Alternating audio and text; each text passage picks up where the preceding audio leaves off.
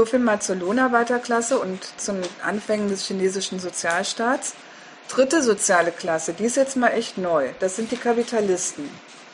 Also in der sozialistischen Etappe, da hatten sie ja äh, von mir aus mit allen möglichen äh, Kategorien, die uns so ganz geläufig sind, mit Geld, mit Gewinn, mit Lohn, auch mit Kredit rumgefuhrwerkt. Aber eins hatten sie wirklich beseitigt, die privaten Eigentümer. Jetzt in ihrer neuen kapitalistischen Wirtschaft, ja, da fehlen die jetzt plötzlich echt. Ja, wo kommen die denn jetzt her? Das ist eigentlich wirklich ein sehr interessanter Punkt. Kann man aber eigentlich sehr kurz erklären. Ja, wo werden die schon herkommen?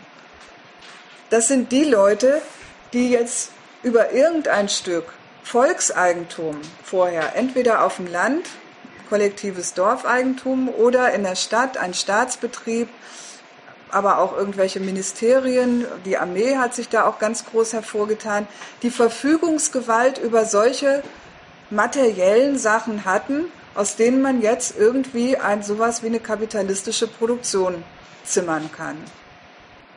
Ja, das, was die machen, ist diese Verfügungsgewalt ummünzen in, erst benutze ich das, um damit einen kapitalistischen Akkumulationsprozess ins Leben zu rufen, dann eigne ich mir das an, ich reiße es mir unter Nagel, ich mache es zu aus dem vorher im Volkseigentum, aus dem öffentlichen Eigentum, ich mache es zu privatem Eigentum. Und so entstehen diese Leute. Kein Wunder also, dass es diejenigen sind, die vorher über ein Stück Macht verfügt haben, die Funktionäre sind, die Funktionäre der KP waren. Das finden jetzt immer hier in der Öffentlichkeit alle furchtbar interessant. Ach, die alten Kommunisten, jetzt wären das die neuen Kapitalisten.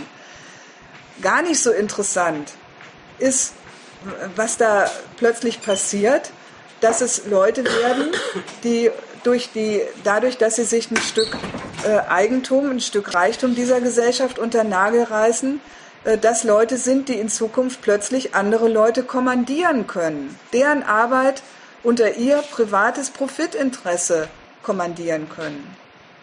Das ist ja wohl der Punkt, der, der an dieser Stelle interessant ist. Das sind, ist nämlich die Stellung, die jetzt die neuen Unternehmer in diesem Land haben. Wer die neuen Unternehmer sind, das ist dem daran gemessen die echt uninteressante Frage. Aber genau das wird mit diesem Krokodilstrennen, mein Gott, wie können gerade die alten Kommunisten solche Gierheinis sein und ihre Söhne werden die Prinzen dieser Gesellschaft und verfügen über Millionen. Wird das, also um was es da wirklich geht, eigentlich komplett erschlagen. Von linker, kritischer Seite, also jetzt auch in China, gibt es an dieser Stelle immer die Klage darüber, mein Gott, hier wird Volkseigentum ja völlig zweckentfremdet, hier wird, das ist ja ein glatter Diebstahl letztendlich, was da passiert. Ja, so kann es doch nicht gehen. Dass man übergehen musste zu kapitalistischen Produktionsmethoden, sagt zum Beispiel eine äh, Autorin, ja, das war eigentlich nötig. Vorher war nur Stagnation und so weiter. Da musste was passieren. Aber dass es so ungeordnet passiert, dass es passiert, indem sich hier einfach was angeeignet wird, unter Nagel gerissen wird. Korruption heißt es dann ja auch ganz oft. Ja, das ist nicht richtig. Und dagegen muss man allerdings schon mal fragen, ja, ähm, wie stellt ihr euch denn eigentlich vor, wie in dem Sinn die Aneignung von Eigentum eigentlich passieren soll? auf Konvention, kleine Absprache, Abstimmung, wer soll es kriegen, wie machen wir das? Das ist ja immerhin der Sache nach ein ganz gewaltsamer Prozess, was ich hier gerade beschreibe. Arbeiter und Bauern werden getrennt von ihren bisherigen sozialistischen Rechten, Versorgungsrechten. Und Unternehmer, neue Kapitalisten eignen sich mit der Macht, über die sie vorher verfügt haben, jetzt die ökonomischen Mittel an, um diese anderen in Zukunft quasi an, ihr, an der Vermehrung ihres Reichtums arbeiten zu lassen. Der Sache nach ein gewaltsamer Prozess. Ja, wie kann man über den das Ideal haben? Den könnte man jetzt einfach so schiedlich, friedlich über die Bühne bringen. Machen wir ein Fazit zu diesem zweiten Punkt. Was findet man eigentlich hier in, der, in unserer Öffentlichkeit an der sozialen Frage in China interessant? Also die deutsche Öffentlichkeit tut sich da erstmal mehrheitlich ungeheuer hervor damit, indem sie die absolute Armut die völlige Verelendung und so weiter des chinesischen Volks betont. Das kennt auch jeder, die ganzen Berichte, die es da gibt. Arbeiter in Ziegeleien und Wanderarbeiter in Peking, die am Rande des Elends vegetieren und so weiter und so fort. Massenhaft Berichte dieser Art. Was man da natürlich überhaupt nicht zur Kenntnis nehmen will, ist erstens, wofür die Armut eigentlich nützlich ist. Und dass diese Armut massenhaft auch natürlich von deutschen Firmen dort ausgenutzt wird. Dagegen soll das eigentlich gar nichts sagen, dass deutsche Firmen sich da ganz wunderbar bereichern in den Sonderwirtschaftszonen. Das, also, oder hier westliche Firmen, dass die scharf sind auf diese Sorte eigentumslose Chinesen, die gezwungen sind, sich bei ihnen nach allen Regeln der Kunst zu verkaufen. Und schon gar nichts will man damit äh, sagen gegen das kapitalistische Prinzip, das da Einzug gehalten hat, sondern man will eigentlich an der Stelle nur sagen, ja, der chinesische Staat mit seinem wahnsinnigen Aufstiegswillen, der bringt es vielleicht zu Elendsfällen. Das ist wirklich das äh, Beweisinteresse an dieser Stelle und tut so, als wäre das wirklich ein ganz, ganz anderer Wille, ein ganz unverständlicher und brutaler Wille als den, den man hier von unserem Staat und unseren Firmen dort kennt. Aber auch die Linken werfen oft, wenn sie auf China schauen, wirklich äh, besonders ihren Blick auf, ach, diese armen Wanderarbeiter, das Fürchterliche an deren Schicksal, das Gemeine, dass äh, ausgerechnet ein ehemals sozialistischer Staat überhaupt sowas zulässt. Fast so, als hätte man eigentlich zu China und seinem Kapitalismus gar nichts mehr in der Hand, wenn man nicht an, der, an dieser absoluten Armut und absoluten Verelendung rumwuselt. Dagegen möchte ich mal sagen, das ist ein gewisses Zerrbild von China, was da aufgemacht wird. Also da sollte man auch auf die deutsche Öffentlichkeit, also die bürgerliche deutsche Öffentlichkeit und ihre Zielstrebigkeit, sich immer solche Fälle daraus zu suchen, auch echt nicht so reinfallen. Das Land, das sieht nicht absolut arm und absolut verelendet aus. Das ist Unfug. Ich bin hier eben gerade von, äh, vom Bahnhof hierher gekommen. So viele Bettler wie hier in Berlin sieht man in Peking nicht in den entsprechenden Straßen. Das ist wirklich Quatsch die Deutsche, wenn die da hinfahren. Fernsehen reingelassen und man durfte Videoaufnahmen machen, wie da die iPads produziert werden. Zum Vorzeigen. Die, äh, also ist, ist klar, was ich sagen will. Mir ist klar, was an diesen Arbeitsplätzen abgeht, was, was das für eine Sorte Ausbeutung und intensiver Arbeit ist und natürlich, wie wenig die Leute da kriegen. Aber das, das ist Lohnarbeit. Das ist nicht absolute Drittweltarmut, was in China zu betrachten ist. Das ist, wer, wer das als Linker sich irgendwie so vorstellt, der, der liegt echt schief. Das ist eine weltfremde Sicht auf das Land. Wanderarbeiter, ne, auch das vielleicht nochmal allen so ungefähr zu bedenken geben, ja, das ist nichts anderes als die Gastarbeitermannschaft unserer 60er, 70er Jahre, die da aus Italien, der Türkei, Portugal gekommen sind, bei BMW und Daimler geschafft haben und in Wohncontainer gesperrt wurden. Ja, so ungefähr sieht das aus. Also wer heute als Journalist von Wanderarbeitern in China berichtet, dem müsste das eigentlich mal als allererstes einfallen, dass, es, dass das ein dickes Mittel der Bundesrepublik gewesen ist in ihrer Wirtschaftswunderzeit und dass sie das heute sozusagen noch nicht mal mehr zulässt, sondern ihre Grenzen dicht macht und, und diese Leute gleich am Mittelmeer erschießt. Also diese ganze Art von Tränenberichterstattung über das Elend in China, die ist von A bis Z erlogen, äh, geheuchelt. Die richtet sich gegen einen Staat, dessen Aufstiegswillen einen stört und, und dem man quasi das an Mittel, das er seine Bevölkerung benutzt, madig machen will. Merkt man übrigens auch immer daran, wenn diese entsprechenden Berichte laufen, dann heißt es immer, ja, es handelt sich da um einen brutalen Frühkapitalismus, Manchester-Kapitalismus, irgendwas, aber nie einfach um Kapitalismus. So. Das ist aber das Prinzip eben in, dieser, in diesem Land und von quasi unseren Unternehmen dort angewandt. Das will man natürlich nie dazu sagen. Die andere Variante davon ist zu sagen, ach nee, in China, das ist doch Gott sei Dank nicht mehr wie in der Mao-Zeit. Da haben die Leute doch echt einen relativen Wohlstand inzwischen. Die fahren schon Autos, die haben Handys, Kameras, alles, allen Schnickschnack dieser Welt können die sich leisten. Da sieht man doch mal, was für ein Fortschritt der Kapitalismus doch bringt gegenüber dem konsumfeindlichen Sozialismus. Das ist natürlich auch irgendwie ein ganz schöner Hammer. Ne? Also, dass man sich da in dieser Aussage sozusagen das Jahr 1978 ne, zum Vergleichspunkt nimmt und so tut, also gar nicht drüber redet, ah, 30 Jahre haben die jetzt ununterbrochen an Reichtumsproduktion geschafft. Ja, und da ist es ja vielleicht tatsächlich so, dass da auch irgendein Arbeiter ein Handy inzwischen mal besitzen kann, was nichts kostet, wovon er Millionen herstellt. Ne? Das hat ja mal anders gesagt was Verräterisches an sich, ne? dass man da tatsächlich drauf raus will, ja, der Kapitalismus, der bringt doch glatt nach 30 Jahren selbst den einfachsten Leuten ein bisschen was in ihre Pfoten. Das ist ja toll.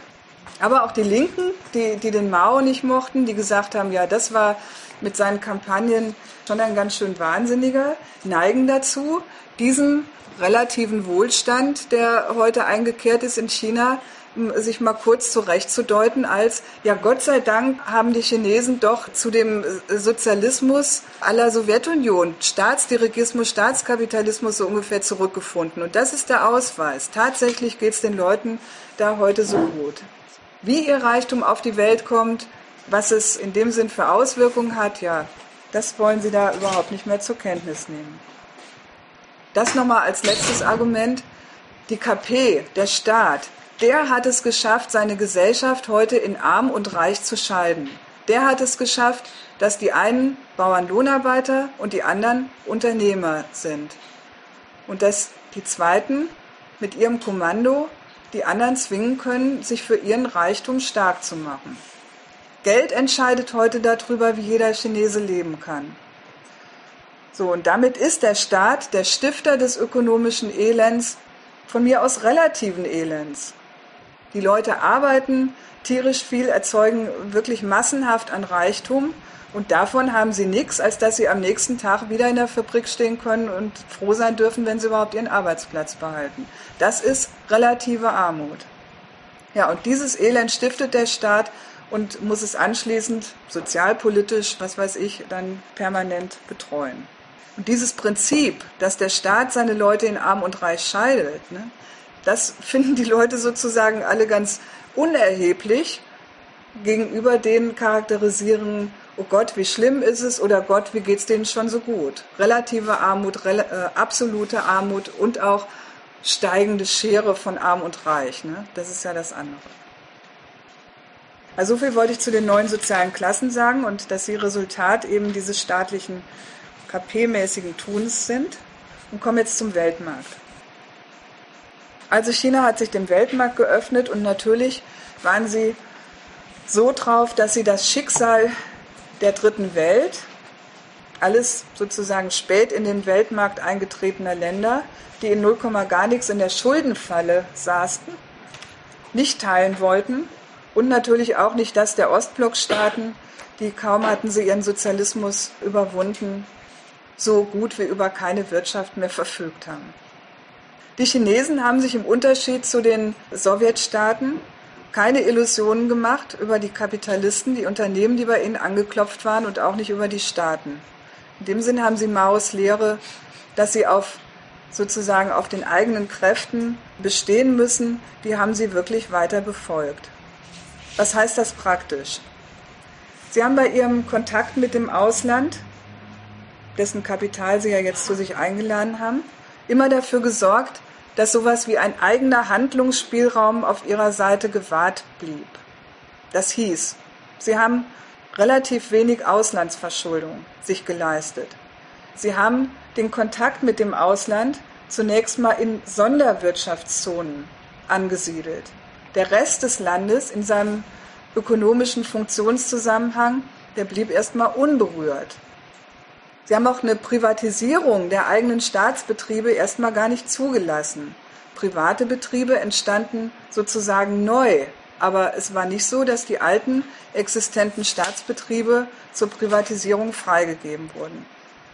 Dann haben sie das Ganze mit Staatsbanken betreut, haben darüber die Kreditversorgung ihrer Staatsbetriebe erstmal weiter gewährleistet und haben auch selbst staatlich sozusagen Börsen ins Leben gerufen, die auch für die Ausstattung der vor allem der Staatsbetriebe, die da in AGs verwandelt wurden, die Ersparnisse der Chinesen fruchtbar gemacht haben. Also in dem Sinn, das sind jetzt alles Beispiele für das sozusagen staatsdirigistische Auftreten der KP. Dann haben sie darauf geachtet, wenn schon eigene Firmen sich in Geschäfte mit dem Ausland eingelassen haben, dass da auch ein entsprechender Nutzen für die eigenen Firmen rumgekommen ist. Joint Ventures wurden gemacht, immer mit einer Beteiligung von chinesischen Firmen, die eben halbe halbe war oder sowas. Zunächst mal durften Ausländer überhaupt nur, wenn sie mit chinesischen Partnern gehandelt haben, im Land auftreten. Erst später wurden hundertprozentige Auslandsgeschäfte überhaupt zugelassen. Als nächstes wurde darauf bestanden, dass für Produkte, die in China hergestellt wurden, beispielsweise VWs, auch chinesische Zulieferbetriebe zu einem ziemlich erheblichen Prozentsatz einfach vorgeschrieben waren. Auf die Art und Weise hat man sowas wie eine dann auch an Weltmarktmaßstäben rentable eigene Zulieferindustrie auf die Beine gestellt.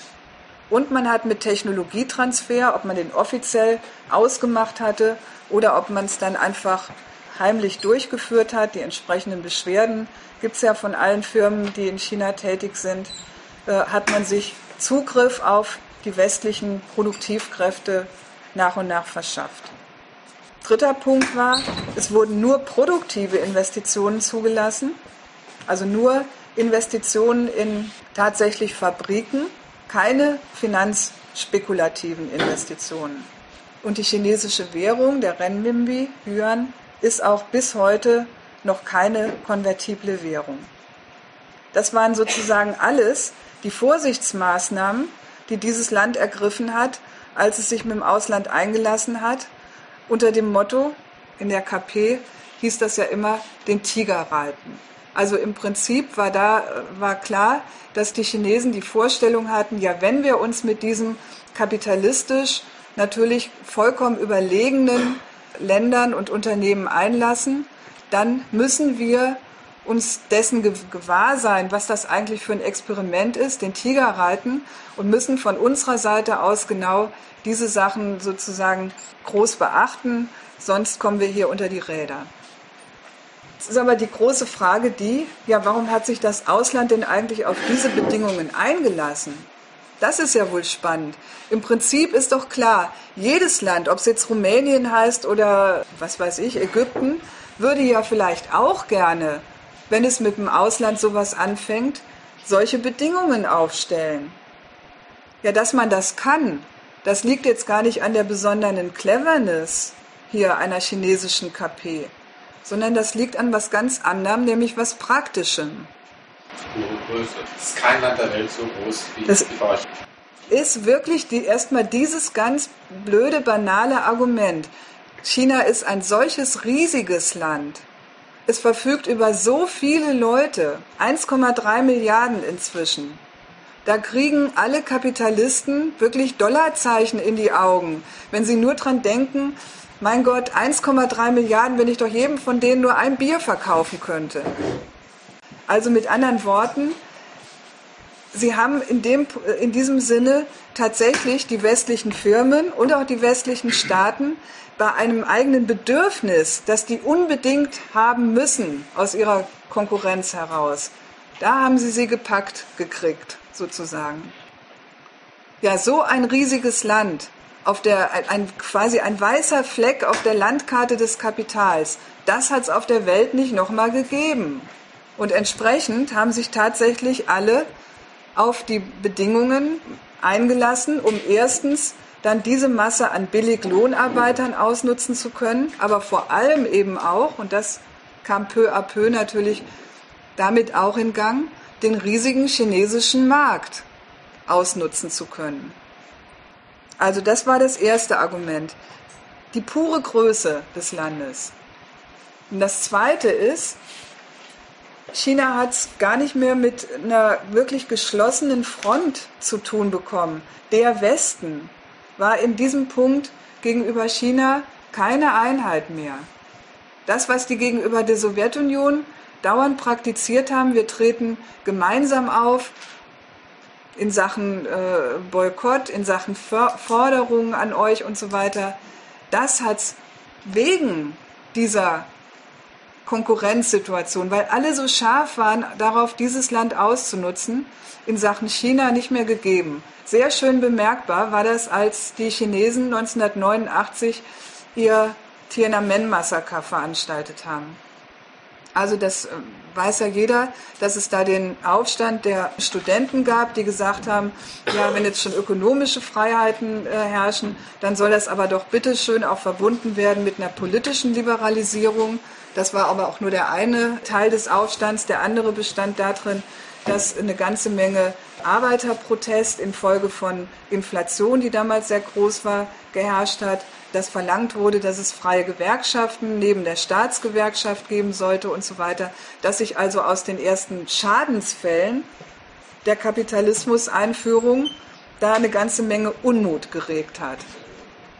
Und da hat die Partei damals gesagt, das können wir uns nicht leisten. Wenn hier nur ein bisschen davon in Gang kommt, dann können wir unseren ganzen schönen kapitalistischen Aufbau vergessen. Wir schießen die mal zusammen. Und das haben sie ja dann auch entsprechend gemacht.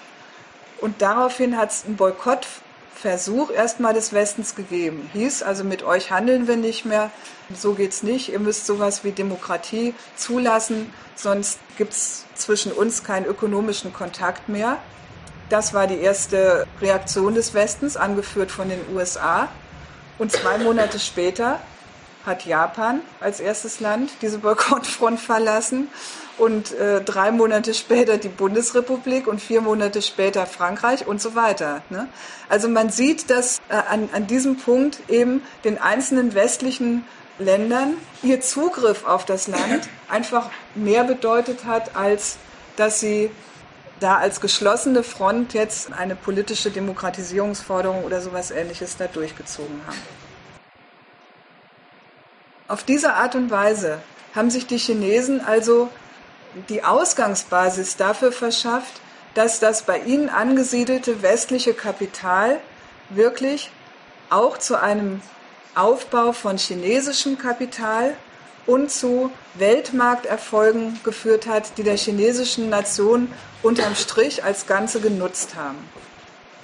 Ich erinnere nochmal daran, was alles zusammenkommen muss für sowas. Größe des Landes. Und das ist ja schon mal, wie gesagt, wurde eine ganz einmalige Bedingung. Die hat eben sonst überhaupt niemand aufzuweisen. Vielleicht noch die alte SU. Indien. Indien. Billigkeit seiner Produzenten. Vor allem Zahl seiner potenziellen Konsumenten. Konkurrenzsituation der multinationalen Kapitale, die total darauf aus sind, weil sie vielleicht auch sonst gar nicht so große Geschäftsgelegenheiten mehr haben bei sich, diese Geschäftsgelegenheit dort auszunutzen. Konkurrenzsituation der Weltmächte, die sich an diesem Punkt nicht mehr auf ein gemeinsames Vorgehen einigen können. Und dann natürlich noch eine Staatsführung in Gestalt der kommunistischen Partei, die wirklich richtig kompromisslos darauf besteht, dass diese Bedingungen erfüllt werden müssen und damit sie sich zum Nutzen des Landes auswirken.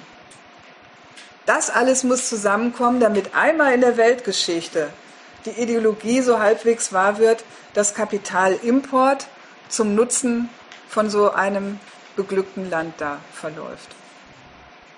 Wenn das allerdings dann so ist, wenn die Akkumulation einmal in Gang kommt, ja, dann ergreift sie tatsächlich, das ist dann ein eigendynamischer Prozess. Ne? Ja, dann ist beispielsweise, dass es Zulieferbetriebe gibt, die schaffen plötzlich eine Nachfrage. Produktiv, eine Nachfrage nach noch anderen Maschinen, aber auch konsumtiv, indem sie Zahlungskraft in den Händen ihrer Arbeiter stiften. Ja, wenn das der Fall ist, kann man sagen, ja, wie toll, man kann schon wieder mehr nach China verkaufen. Maschinen, aber auch irgendwelche Konsumartikel und so weiter. Dann kriegt das eine Eigendynamik. Und dann hat ganz schnell, innerhalb von ein paar Jahren, dieser, wir machen das als Sonderwirtschaftszonen, ein riesiges Terrain auf dem, auf dem Festland erreicht. Und das ist dann natürlich auch ein Punkt, an dem sich eine Partei wie die KP sozusagen überzeugen lässt davon, ja, hallo, so geht's doch. So geht doch Wachstum, so kommt's doch wirklich zustande. Und zwar zu unserem Nutzen. Außer es kommt eine Wirtschaftskrise Du musst aber auch immer vorbrechen hier. Hm? Also wenn das mal angestoßen ist, dann kriegt das wirklich eine Eigendynamik aus sich heraus, die dann, wenn die Staatsführung es schafft, dieses Land als Ganzes unter im Griff zu behalten, die dann auch die, den Staat, seine Führung zum Nutznießer dieser Weltmarktgeschäfte macht. Das ist der Riesenunterschied, die Besonderheit wirklich des Falls Chinas gegenüber sämtlichen anderen Drittweltfällen. Und zwar in einem exorbitanten Ausmaß. Das Ausmaß an Devisenreserven. Exportweltmeister, 300 äh, Billionen ja. Milliarden Dollar im mhm. Keller liegen. Ja. Das ist, ist äh, um Längen mehr als jedes x-beliebige andere Land, selbst große andere imperialistische Länder. Japan zum Beispiel hat nur ein Drittel so ihre aber gut, das kann man ja so jetzt nicht vergleichen, weil Japan hat ja eine konvertible Währung und China befindet sich auf dem Weg dahin und ähm, hat ja im Moment sozusagen seinen Devisenschatz als das Pfund, mit dem es seine Währung irgendwann konvertibel machen will. Aber das ist so ungefähr der nächste Schritt, der nächste große Sprung, der auf chinesischer Seite ansteht und der dann auch zu kommentieren ist. Ich fasse nochmal zusammen das Thema Weltmarkt. Also hier sieht man wirklich diesen Punkt vom Anfang. Ne? Echt massenhaft staatliche Eingriffe. Das ist der staatliche Dirigismus. Wofür ist der staatliche Dirigismus? Ja, dafür, um den Erfolg am Weltmarkt sozusagen herzuregieren. Dafür ist er da. Wenn man jetzt nochmal das Argument aufgreift, Umweg zur Entwicklung der Produktivkräfte. Also das kleiner kapitalistischer Umweg zur Entwicklung der Produktivkräfte. Ja, da muss man ja sagen, der wäre ja jetzt wohl da. Der wäre ja wohl gelungen. Ziel Chinas ist aber gar nicht, sich sozusagen jetzt zu erfreuen. Ah, jetzt haben wir ja all die schönen Maschinen, die wir in der Mao-Zeit so schmerzlich vermisst haben. Jetzt können wir ja alles das herstellen, äh, was das Volk lustig gebrauchen könnte. Ziel Chinas ist, auf gar keinen Fall ausruhen, Exportweltmeister bleiben. Man produziert für die ganze Welt. So, das ist wohl ein kleiner Unterschied. Dafür sind die Produktivkräfte da. Und nächste Phase heißt ja Kapitalexport will man machen. Sich auf der ganzen Welt Firmen aufkaufen, damit man beispielsweise seinen Nachschub sichert, rohstoffmäßig, aber auch seine eigenen Produkte besser verkaufen kann auf der Welt, Vertriebswege, Marken und so weiter und so weiter. Also man sieht diese Vorstellung, ja, das, das wäre doch dazu da, um man kann auch vielleicht mal so sagen, daran zeigt sich eben, ja, wenn man die kapitalistischen Produktionsmethoden einführt, dann führt man echt mehr als eine Methode ein. Die kann man nicht als Mittel für einen x-beliebigen Zweck einsetzen. Da erweist sich eben sowas wie, der Kapitalismus ist echt ein System und er hat seine eigene, hat seine eigene Logik. Das ist nämlich die Verwertung dieser Sache. Und nur wenn man so ein blöder Bedingungsfanatiker ist, kann man dem was Positives abgewinnen. Ja, man muss schon wirklich immer sozusagen sehr zielstrebig, sehr weltfremd fast davon absehen, was, dieser, was der Zweck ist und, äh, und die Logik dieser Sache. Wenn man da noch das rein deuten will und rein geheimnissen will, was echt nicht an ihr dran ist. Und auch das nochmal vielleicht an dieser Stelle. Ich habe ja jetzt immer darauf hingewiesen, die Sturheit dieser KP, wenn sie darauf aufpasst, das muss immer zum Nutzen Chinas sein. Vorhin bei der sozialistischen Etappe, ne, da habe ich gesagt, der Nationalismus der KP, der war tödlich für diesen Sozialismus, für diesen Standpunkt der Volksfürsorglichkeit. Hier erweist er sich wirklich als nationale Produktivkraft. Hier ist er wirklich richtig gut dafür, dass das Land diese Sorte Aufstieg hinlegt. So, letzter Punkt, KP und politisches System. Also jeder kennt hier die Negativurteile über die fehlende politische Liberalisierung in diesem Land. Ne? Das heißt ja dann immer, Mensch, Marktwirtschaft und Demokratie, die gehören doch eigentlich zusammen wie ein Zwillingspärchen. Und was ist in China? Man hat einen blühenden Kapitalismus, aber keine Wahlen, keine Parteien, keine Mitsprache der Leute und so weiter. Alles kein, kein, kein. Dagegen möchte ich jetzt ganz kurz, jedenfalls im letzten Punkt, noch die These begründen. Gerade für den erfolgreichen Kapitalismus hält diese KP ihre unumstrittene Einparteienherrschaft für nötig.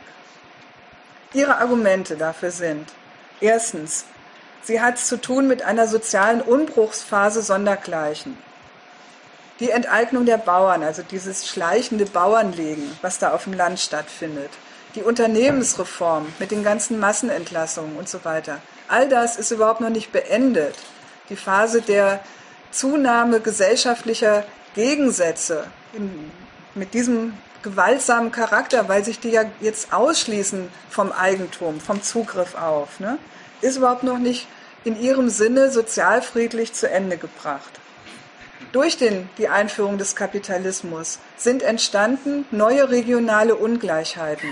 Vor allem dadurch, dass das Land am Anfang, um die, seine Sonderwirtschaftszonen entsprechend auszustatten, damit die überhaupt ein Angebot äh, für westliche Kapitale waren, die anderen Landstriche, die vorher auch mal mitentwickelt wurden, Tibet, die Uiguren-Provinz, andere Provinzen auch, ne, die wurden sozusagen vernachlässigt. Denen wurden Steuermittel weggenommen, die wurden umgewidmet, um diese Sonderwirtschaftszonengebiete da überhaupt erstmal mit Straßen, mit Telefonen und allem, was eben für so einen Kapitalismus nötig ist, auszustatten gesellschaftliche Gegensätze aller Art, Enteignungen wurden eben schon genannt. Ne? Für die großen Infrastrukturmaßnahmen, äh, Bau von jeder Menge ähm, Stauseen, Yangtze-Staudamm, äh, der unter anderem dazu dient, das Energieproblem der äh, Volksrepublik zu bewältigen, Bahnen, Ausweisung von Gewerbegebieten, die jetzt alle Orte natürlich, alle Provinzen massenhaft mitmachen wollten und so weiter finden jede Menge Enteignungen statt. Natürlich gibt es auch jede Menge Fabriken, die ihren Scheiß in die Umwelt pusten und den äh, Bauern die Äcker kaputt machen, die Flüsse vergiften und so weiter. Kennt alles jeder hier aus unserem Kapitalismus. Genau das läuft da auch in massivem Ausmaß. So. Und das sind, sorgt alles für ziemlich viel gesellschaftliche Gegensätze. Das westliche Ausland will seine Geschäftsbeziehungen natürlich nutzen, um selber erstens dran zu verdienen und steht überhaupt nicht auf dem Standpunkt, dass das alles dem Wiederaufstieg äh, dieses alten Reichs der Mitte zu dem ihm gemäßen Platz dienen soll, sondern ganz im Gegenteil. Alles jetzt im Moment die Beurteilung der KP. Und man kann nicht sagen, dass sie in, diesem, in dieser Beurteilung irgendwie vollkommen daneben liegt. Ja, so ist es eben. Ja, wenn man diese Liste von Problemsachen sich vorstellt, ist der Schluss der KP daraus ganz eindeutig. Damit man das alles bewältigen kann, ist eine ganz klare, klipp und klare nationale Führung nötig. Und ich möchte mal wissen, welcher Journalist von hier eigentlich nicht so einen Schluss zieht, dann nämlich, wenn er über das sein Land hier redet. Denkt mal an die Wahlkämpfe der letzten Zeit. Die gehen nur über diesen Punkt. Es muss mal eine ganz entschiedene Kraft geben. Alle müssen zusammenhalten. Ohne eine große Koalition geht gar nichts. Die entsprechenden Sachen müssen klipp und klar durchgesetzt werden und so weiter und so weiter. Diesen Schluss zieht die KP einfach für sich und sagt, meine Agenda ist, ich gebe im Moment überhaupt keine Macht ab. Ganz im Gegenteil, die Macht muss gebündelt werden, damit dieses Projekt Einführung des Kapitalismus zu einer erfolgreichen Angelegenheit wird. Das ist sozusagen ihre Maxime im Moment, ihre Staatsräson. Und ihre Unterprobleme dabei sind, erstens, sie muss immer wieder dafür sorgen, dass die Führung sozusagen reibungslos und stetig gewährleistet ist, beispielsweise die Nachfolgeregeln. Das steht jetzt gerade wieder an. Ne? Und man sieht, dass es da natürlich auch ein paar Richtungsstreitereien und ein paar Personalintrigen und so weiter, all den entsprechenden Zirkus gibt in der Partei. Der Standpunkt des Westens an der Stelle ist übrigens auch klar. Aha, wenn da sowas ist, ist ja interessant. Kann man da was ausnutzen? Was ist da überhaupt los? Zeigt das Brüche in der Partei? Kann man da vielleicht hoffen, dass sie auseinanderbricht? Kann man irgendwelche Hebel ansetzen? Und so weiter und so weiter. Der zweite Punkt ist, sie will, und zwar wirklich nicht nur auf dem Papier, wie er vom Westen oft vorgeworfen wird, einen Rechtsstaat einführen. Das heißt nämlich für sie erstmal, dass sie das diese Änderung zur kapitalistischen Staatsräson hin, dass sie die wirklich verobjektivieren will. Die will die Partei tatsächlich der Parteidiskussion entziehen, ein für alle Mal. Die es immer noch gibt, alten Linken, äh, die, die immer noch sagen, ja, so hätten sie sich das eigentlich nicht vorgestellt. Rechtsstaat einführen heißt erstmal das, das Eigentum, das private Eigentum, das bisher in diesem Sinn noch gar kein Rechtsgut ist in China, das zwar dauernd mit dem dauernd äh, rumgefuhrwerkt wird. Man sieht übrigens, dass man einen Kapitalismus auch machen kann, ohne dass man das in seinem Grundgesetz drinstehen hat. Aber das jetzt mal wirklich reinzuschreiben und damit auch bestimmte kapitalistische Kollisionen, was ist eigentlich, wenn gestorben wird, wenn äh, pleite gegangen wird, Konkursrecht und so weiter, solche Sachen, die müssen alle geregelt werden. Das sind alles Sachen, die für einen jetzt immer weiter vorwärtskommenden Kapitalismus Notwendigkeiten sind. In diesem Sinne will sie tatsächlich einen Rechtsstaat bei sich errichten. Dann muss sie die aktuelle Staatsräson, also der, die Maxime war klar, diese Sorte Kapitalismus soll weiter blühen und gedeihen, ne? Aber sie muss sowas wie eine aktu ein aktuelles Staatsprogramm formulieren. Und um das sozusagen sachangemessen zu können, hat sie sich inzwischen die Unternehmer in die KP geholt, überhaupt Interessensverbände in die KP geholt. Sie fordert die Gesellschaft mit den neu entstandenen gesellschaftlichen Interessen auf, das, was äh, für, für sie notwendig ist, mal anzumelden beim Staat und sie selbst entscheidet dann darüber, was sie für staatsnützlich hält und was nicht. Dasselbe gilt für den Punkt, gesellschaftliche Unzufriedenheit, mit der sie umgehen muss. Und die ist ja nicht weniger geworden seit der Mao-Zeit. Das kann man ja auch dauernd lesen, wie viele Fälle von kleinen Aufständen, Demonstrationen, Prügeleien und so weiter in diesem Land jeden Tag stattfinden. Das wollen die Freunde der Marktwirtschaft ja so nie wahrhaben. Wie viele gewaltsame Gegensätze eigentlich die Einführung des Kapitalismus so mit sich bringt. Ja, der Standpunkt der KP, wenn sie von sowas hört, der ist im Normalfall immer erstmal der Niedermachen. Erstmal wird alles zusammengeschlagen, was sich da rührt. Der zweite Punkt ist aber, dann fängt sie aber auch tatsächlich an zu trennen, was da eigentlich an diesen Protesten staatsnützlich war. Und natürlich will sie auch nicht jede Sorte Umgang ihrer Funktionäre mit dem Volk und einfach so unterstützen. Nur weil es jetzt ihre Funktionäre sind, findet sie noch längst nicht jede Enteignung oder jede Umweltsauerei oder jede Korruptionssache, die die sich da geleistet haben, gut. Also steht sie vor dem Problem, sie muss das Staatsnützliche von dem Staatsschädlichen trennen. Und für diesen Punkt überlegt sie sich zum Beispiel tatsächlich auch eine größere Beteiligung und eine größere Freiheit ihrer Öffentlichkeit. Die soll ihr bei diesem Punkt sozusagen behilflich sein. Es ist auch eine Auskunft darüber, was Öffentlichkeit ist. Das Letzte ist, sie will natürlich, dass man ihr gegenüber loyal bleibt. Auch, und das ist ihr ja bewusst, wenn sie vielen Leuten da irgendwie Anlass zur Unzufriedenheit und zum Zweifel liefert. Ja, also hat auch diese Partei das Programm, dass sie Sinn stiften will bei ihrem Volk. Dafür greift sie ganz gerne auf den alten Gemeinschaftsgeist zurück. Dafür ist es zum Beispiel ein ganz wichtiges Argument, dass man den alten guten Mao nicht demontiert, sich nicht verabschiedet von dieser früheren sozialistischen Geschichte, sondern die sozusagen mit eingemeindet, indem man sagt, ja, das, der hat eben die Voraussetzungen geschaffen, der hat das Land geeint, der hat erstmal mit seinem Sozialismus äh, für eine Vorgeschichte gesorgt, die wir jetzt bruchlos quasi weiterführen. Dass das sachlich nicht stimmt, spielt überhaupt keine Rolle. Solange man in dem Sinn den patriotischen Geist, der, der sich immer noch an dieser Figur des Staatsgründers Mao festmacht, solange man den sozusagen schön mitnehmen und benutzen kann. So funktioniert es eben, Leute zu loyalen Staatsbürgern zu machen. Da macht man eben so eine Veranstaltung wie Olympia und feiert sich ganz doll. Und das Volk ist überhaupt nicht faul, mordsmäßig stolz auf seinen Staat und feiert mit, wie überall auf der Welt. Das Fazit an dieser Stelle heißt, ja, so, so gemein, so herrschaftstechnokratisch und so volksverdummend, so geht's eben zu, wenn ein Land den Kapitalismus einführt und zur Weltmacht aufsteigt.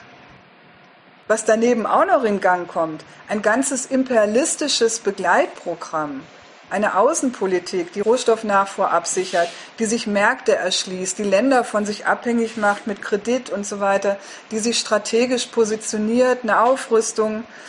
Das soll jetzt hier heute alles mal nicht Thema sein. Aber klar ist, all das ist logisch und notwendig, wenn man als kapitalistisches Land Erfolg haben will. Da ist China überhaupt kein, Besonder, kein Sonderfall, nicht besonders schlimm, nicht moralisch verwerflich und nichts, sondern das ist eben die Konsequenz, wenn man diese Produktionsweise einführt.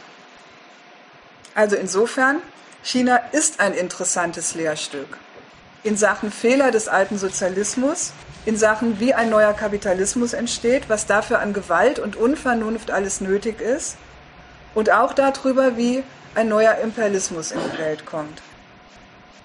Ich hoffe, dass ich damit jetzt echt zur Genüge bewiesen habe, dass dieses Land nicht sozialistisch ist und auch nicht sich auf dem Weg dahin befindet.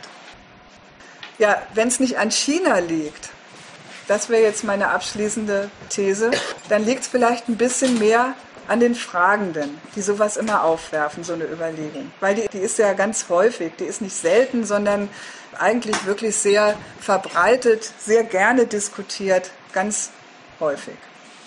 Ja, wie kommt das? Schon früher, als noch der Mao dran war, da gab es ja ganz, ganz viel Projektionen in dieses Land, die total vom Nichtwissen gelebt haben. Also was sich da alles in die Volkskommunen, in die Kulturrevolution und so weiter reinfantasiert wurde, das war schon damals ganz dolle. Damals sollte das ja dazu dienen, dass man einer Bewegung, die hier wahnsinnig ohnmächtig war, irgendwie auf die Sprünge helfen wollte, indem man gesagt hat, da, da gibt's das alles, da hat das Kraft, da ist das Praxis, nicht nur eine blöde Spinnerei, sondern da hat es Wirklichkeit. Schon das ist ein blöder Versuch, ein blöder Beweis äh, zu sagen, mein Gedanke, der wird dadurch besser, dass er irgendwo in der Welt wirklich wirksam ist. Aber damals war das wenigstens noch der Versuch, einer Bewegung auf die Sprünge zu helfen, die es wirklich gab. Die Bewegung, die ist heute weg, die gibt es gar nicht mehr. Aber umso mehr gibt es irgendwie dieses Bestreben, dass man sich an irgendeiner Kraft hochziehen will, ja, indem man jetzt eben seine eigene äh, Vorstellung von, ach, wenigstens ein bisschen alternativ müsste es doch zugehen auf der Welt, indem man das reinlegt. Das ist meiner Meinung nach die Grundlage dafür, dass man an China immer sowas diskutieren will wie, ja, muss, kann der Staat nicht doch ein bisschen anders drauf sein als so neoliberal wie hier? Kann es nicht doch eine Kraft geben auf der Welt, die den Amis entgegentritt? Man merkt an dem, was ich gesagt habe, hoffentlich, wie brutal man eigentlich die Wirklichkeit Chinas sich zurechtdeuten muss, damit die zu diesem Gedanken irgendwie passt. Aber offensichtlich ist das Bedürfnis, das so hinzukriegen, ein bisschen größer als der Gedanke. Ich weiß es nicht. Also deswegen, meine These ist, dass es eigentlich sowas ist wie ein hier angesiedelter Staatsidealismus. Die Hoffnung, dass der Staat eigentlich doch ein bisschen anders, idealer, volksfreundlicher, eben nicht so neoliberal verfahren muss, wie er es jetzt hier dauernd tut. Dass man vielleicht doch mal irgendwo einen Staat findet auf der Welt, der ein Korrektiv zu dieser bösen Wirtschaft darstellt stellt, oder eben eine Gegenkraft zu dieser Ami-Welt macht. Ja, und von diesem Gedanken her fabriziert man diese Vorstellung über China.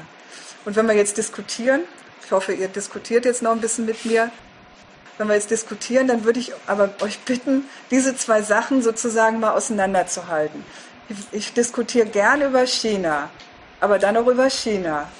Ich diskutiere auch gern über diesen Staatsidealismus, aber dann über den. Aber wenn man das beides vermischt, indem man sozusagen seine Hoffnungen, seine Wünsche über einen besseren Staat an China diskutieren will, dann wird das meistens irgendwie kompliziert und unsinnig. Ja, also Diskussion eben, wie gesagt, total gerne über diese beiden Punkte, aber wenn möglich irgendwie getrennt. Doch nicht getrennt. Beispiel Nummer zwei. Das, was du jetzt gerade über die China-Glorifizierung gerade der deutschen erfolglosen Linken erzählt hast, äh, das könnte man und haben andere Genossen ja auch schon ein Beispiel Kuba und Kuba-Solidarität festmachen. Auch da, glaube ich, eine ähnliche Geschichte. Ja. Der hiesige staatsidealistische die hier äh, eine, zum Beispiel eine Linkspartei verwurzelt, eine ganze Menge. Nenntlich war ein typischer Mann, der das geradezu auf den Punkt gebracht hat. Der also hier eine reformerische linke Staatskritiksbewegung äh, aufbauen wollen. Die zeigen auch das Beispiel zum Beispiel der Frau China oder eben auf Kuba als Beispiele, wie doch eine staatliche Politik aussehen kann, die im Fall Kuba in größter Not, im Fall der Frau China mit äh, der Wucht der Möglichkeiten, gemessen an ihrem eigenen Ziel erfolgreich, eben doch was als reformerischer Staat hermacht. Das ist so das, das hast du ja auch gesagt, das ähm, Draufschauinteresse. Mhm. Man will hier irgendwas reißen als reformistische Linke und braucht dazu als sozusagen legitim legitimatorische Basis den Beweis, dass es geht. Eine andere Welt ist machbar. Ist ja nicht umsonst bei Attac gerade politisches Slogan. Und woran sieht man es? An den reformerischen Erfolgen der äh, KP Chinas in China mhm. zum Beispiel dass dann diese andere Welt so überhaupt nicht anders ist grundsätzlich als diese unsere Welt, gegen die ja diese Reformer äh, ursprünglich einmal angehen wollten, das erweist sich dann, wenn man diese Reformweltmarke vor China konkret sich anschaut. Dann kommt man nämlich dazu, feststellen zu müssen, ja meine Güte, wenn man es uns ohne diese Scheuklappenbrille, wie es sein soll, anschaut, dann haben wir es überhaupt nur zu tun mit ganz normaler kapitalistischer Entwicklung, ganz normalen kapitalistischen Klassenantagonismen, ganz normaler kapitalistischer Staatsräson, die das macht, was eben ein kapitalistischer Staat macht, der großen stark werden will. Also das ganz normal würde ich jetzt allerdings eben um den einen Punkt nochmal ja. modifizieren. Ja, man hat es zu tun mit einer besonderen Etappe des Kapitalismus, nämlich seiner Durchsetzung, und man hat es zu tun mit einem besonderen Land. Ne? das nämlich von Anfang an sich tatsächlich zutraut, dass es seinen Kapitalismus wirklich zu einer Weltmacht ausbaut. Das der Ansatz, den haben viele nationalistische linke Bewegungen in vielen anderen Ländern nach dem Zweiten Weltkrieg auch. Nur hatten sie nicht die objektiven Möglichkeiten, das in der China auch tatsächlich äh, wahr werden zu lassen. Aber linke Nationalisten, die aus ihrem Stückchen Afrika oder Lateinamerikas oder Asiens was machen wollten, die gab es zwölf auf dem Listen. Klar. Erfolg hatte die KB Chinas, aufgrund der besonderen Bedingungen, äh, die ja. du beschrieben hast. Mhm. Aber die, die Logik, das machen zu wollen, die haben reihenweise linke bürgerliche Strömungen äh, auch schon vorher gehabt und sind gescheitert an dem, was imperialistische Rahmenbedingungen ihnen eben zugelassen haben. Herzlich wenig. Also bevor jetzt noch äh, ganz viele abhauen, mache ich wenigstens mal noch eine Ankündigung. Ne? Nämlich äh, das eine ist, also erstens nochmal, ähm, dass da hinten ein sehr, sehr gutes China-Buch liegt.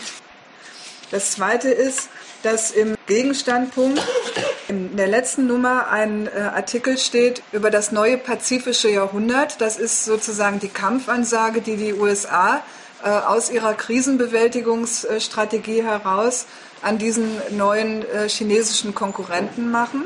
Und äh, das ist also in der letzten Ausgabe drin und wir planen und arbeiten an einem Artikel, der sozusagen über die chinesische Antwort darauf geht, unter anderem äh, auch mit der Konvertibilität, Konvertibelmachung dieser Währung. Die, sie haben keine Meinungsfreiheit noch wegen der Diktatur, aber auf, auf der anderen Seite, sie wollen die große Weltmacht werden ist es möglich, dieses äh, Zusammenleben von einer Diktatur mit einem Bedarf an Kreativität, die die neue Industriegesellschaft verlangt, wie zum Beispiel die Amerikaner, die haben diese Softwareindustrie gegründet auf der Basis der Kreativität und Freiheit. Und die Chinesen wollen etwas entwickeln. Aber ich weiß nicht, ob sie können, weil wegen diesem äh, Druck gegenüber der Meinungsfreiheit.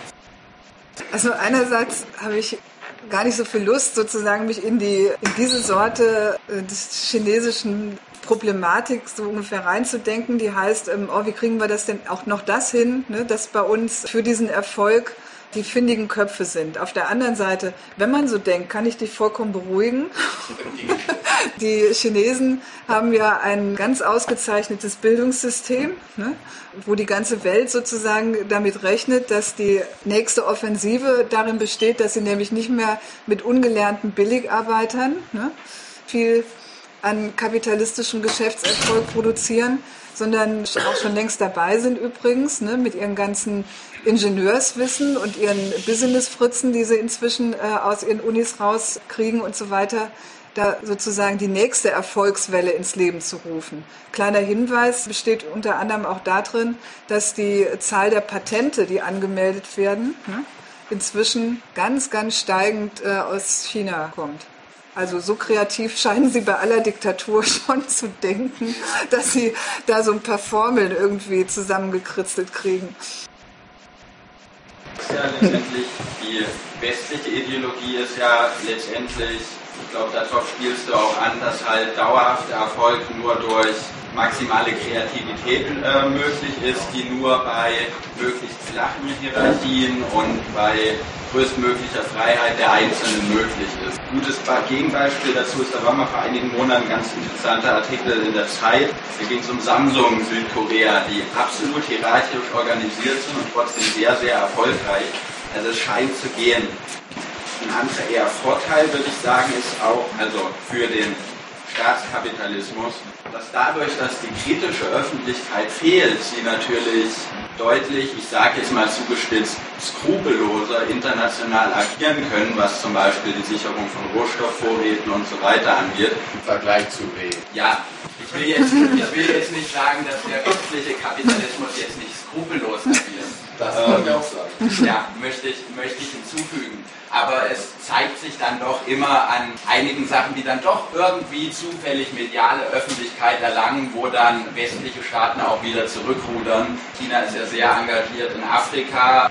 Gegensatz zur EU. Wo es die EU ist auch engagiert in Afrika, ja, aber man hat trotzdem, man hat trotzdem in der EU trotzdem immer dieses, oh nein, wir können doch nicht mit diesen Massenmördern, was weiß ich wo im Dschungel zusammenarbeiten, dass China halt einfach macht. In der EU passiert das dann durchaus auch über Umwege, aber in China würde ich doch behaupten, dass das relativ unkompliziert ist. Der ist von der EU geführt worden, von ganz demokratischen Regierungen.